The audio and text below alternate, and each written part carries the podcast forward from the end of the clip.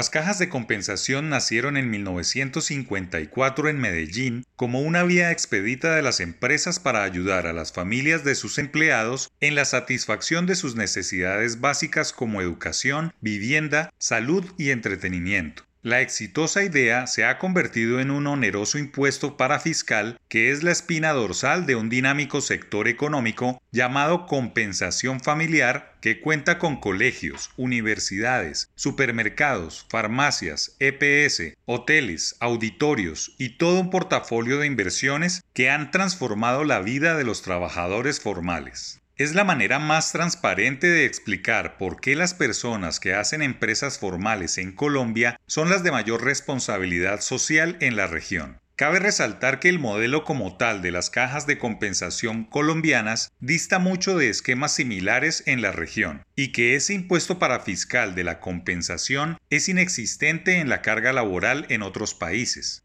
Incubar la idea de que las empresas colombianas no aportan socialmente más allá de los impuestos y la generación de trabajo formal es una de las fake news más populares por estos días en los que algunos congresistas, mandatarios regionales, sindicatos, entre otros actores sociales, le cargan a la actividad empresarial, cualquiera sea su tamaño de negocio, toda clase de nuevos improperios. Alguien debe llevar la contraria frente a esos comentarios infundados. Los emprendedores, inversionistas, empresarios y la alta gerencia de las empresas hacen enormes aportes de carácter social mucho más allá que pagar 4% por cada trabajador a las cajas de compensación. Hay miles de programas de responsabilidad social empresarial que pasan desapercibidos, que no se conocen, no hacen bulla o que nunca llegan a la opinión pública generalista. Miles de empresas colombianas se vinculan con sus comunidades de manera directa con programas similares a los que ya pagan formalmente a las cajas de compensación, en esas mismas necesidades básicas insatisfechas.